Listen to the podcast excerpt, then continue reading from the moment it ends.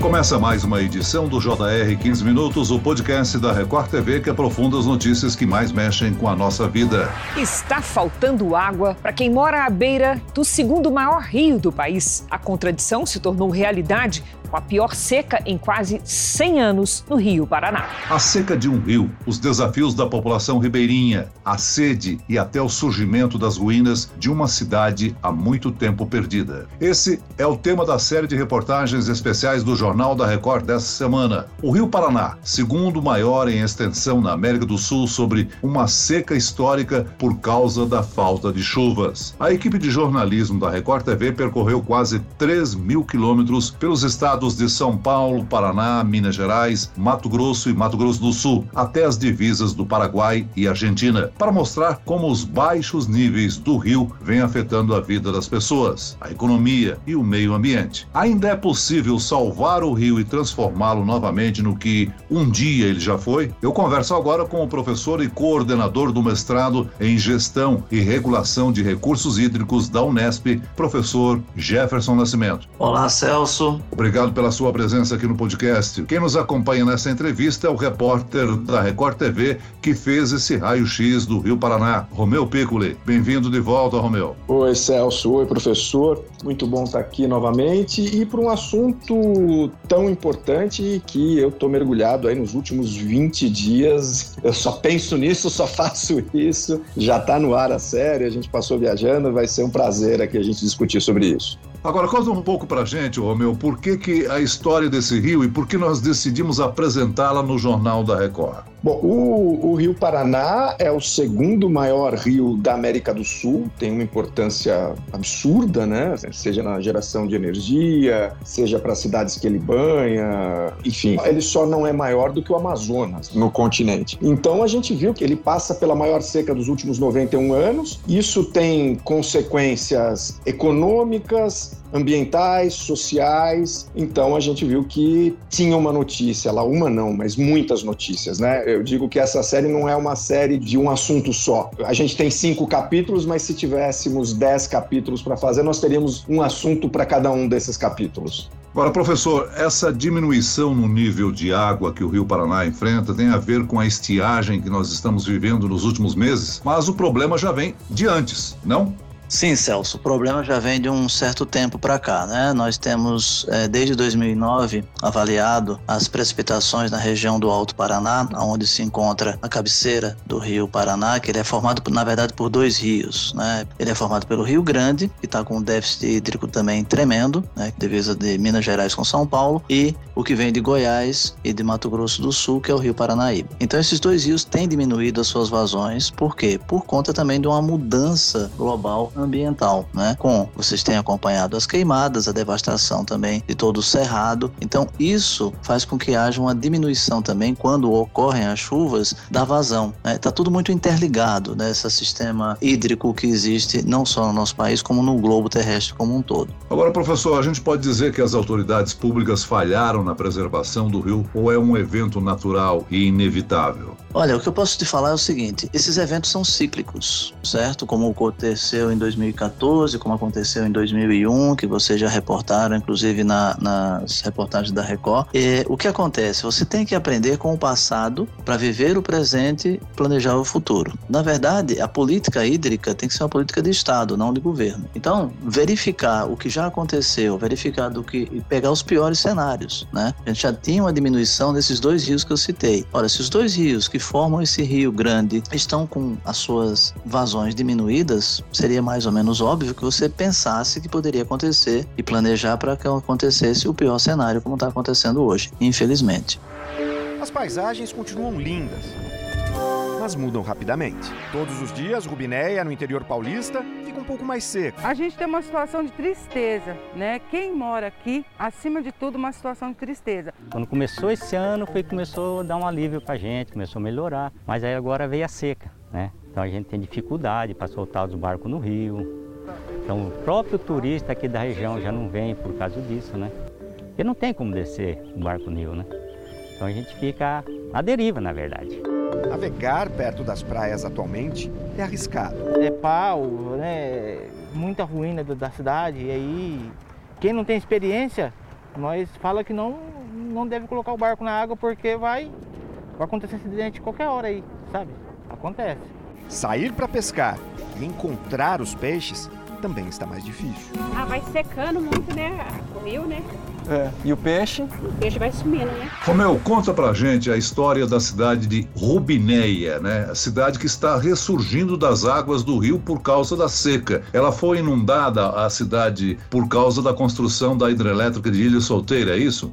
Isso, Celso. A gente visitou essa cidade, ela fica no interior paulista, né? Em 1973, a antiga Rubinéia foi alagada, houve um processo de desapropriação, os moradores saíram, né? E o que sobrou, o que tinha ainda em pé, o que os moradores não tiraram, foi para baixo d'água. E isso ficou alagado. Teve uma outra seca em 2014, 2015, que essas ruínas começaram a aparecer e novamente foram cobertas pela água. E agora isso vem à tona. Então, você tem um cenário muito curioso, Que você começa a ver aquelas construções antigas surgindo, já tem ali um coxo totalmente fora d'água, você vê as pilastras da antiga estação ferroviária também aparecendo. Então a gente foi lá, conversou com os moradores antigos que, que na época viviam. Então você traz todo aquele saudosismo da Rubinéia antiga. Mas por outro lado, a cidade está sofrendo com isso, porque se transformou numa cidade turística. Porque as praias de Rio lá são muito legais e são muito procuradas pelos turistas turistas, tanto pra, por aqueles que vão pegar praia quanto por aqueles que vão pescar. E tá difícil, inclusive, de botar o barco no rio. E perigoso. A gente pegou ali um piloto bem experiente, que é um, um cara que nasceu lá, enfim, e ele ia mostrando pra gente. Ele falou assim: ó, oh, você tem que tomar cuidado aqui, senão você passa por cima de alguma coisa. E esse perigo de navegação, a gente não notou só lá, não. Em todos os lugares que a gente fez, a gente rodou aí 3 mil quilômetros, né? Assim, entre ida e volta deu até mais mais que isso. A gente foi parando em locais que estavam bem complicados e a gente vê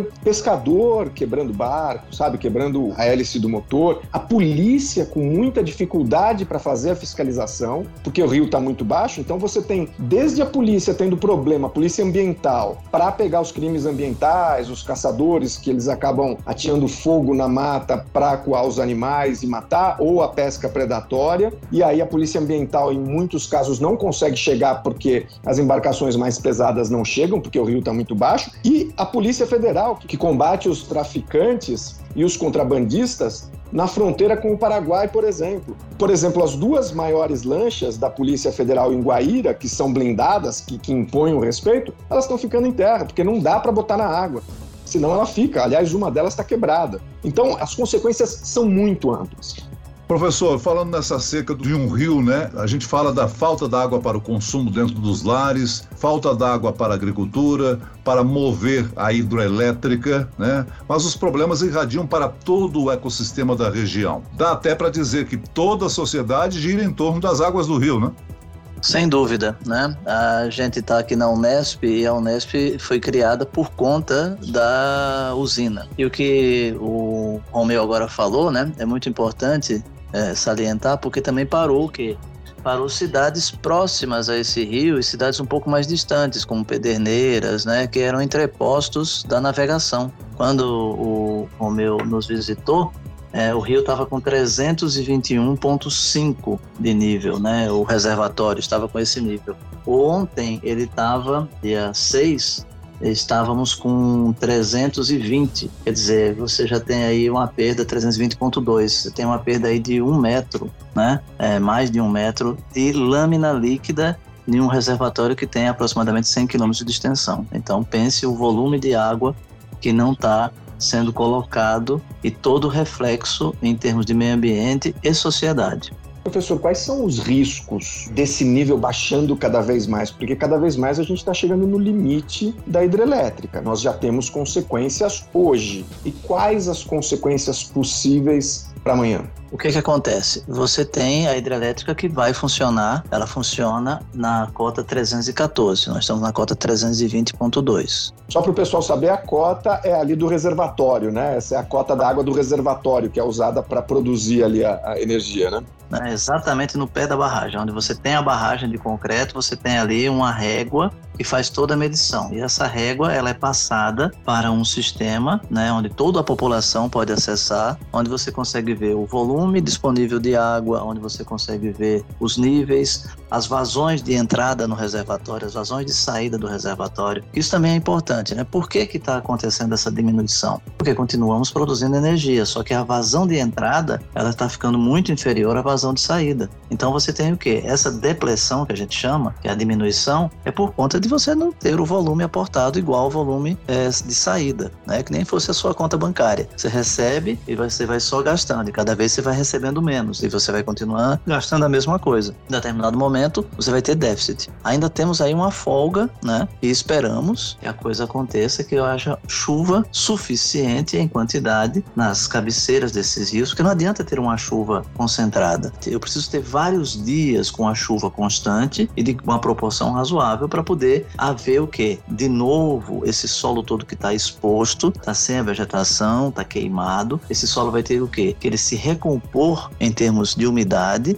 para depois disso ele gerar uma vazão que vai chegar no rio numa quantidade suficiente. E além do mais, é bom frisar que o rio, o abastecimento de um rio, ele não é feito somente pela água que escorre superficialmente, mas também na água subterrânea. Vários poços na região baixaram seus níveis. Por quê? Porque a água subterrânea também baixou, né? Porque não há infiltração. Se não há infiltração, se não tem chuva, obviamente essa recarga do aquífero que abastece ao rio vai ser diminuída. Falando em infiltração, Romeu, entre os muitos problemas que você citou aí do Rio Paraná, você chegou a mostrar a proximidade de um aterro sanitário das águas, não é mesmo?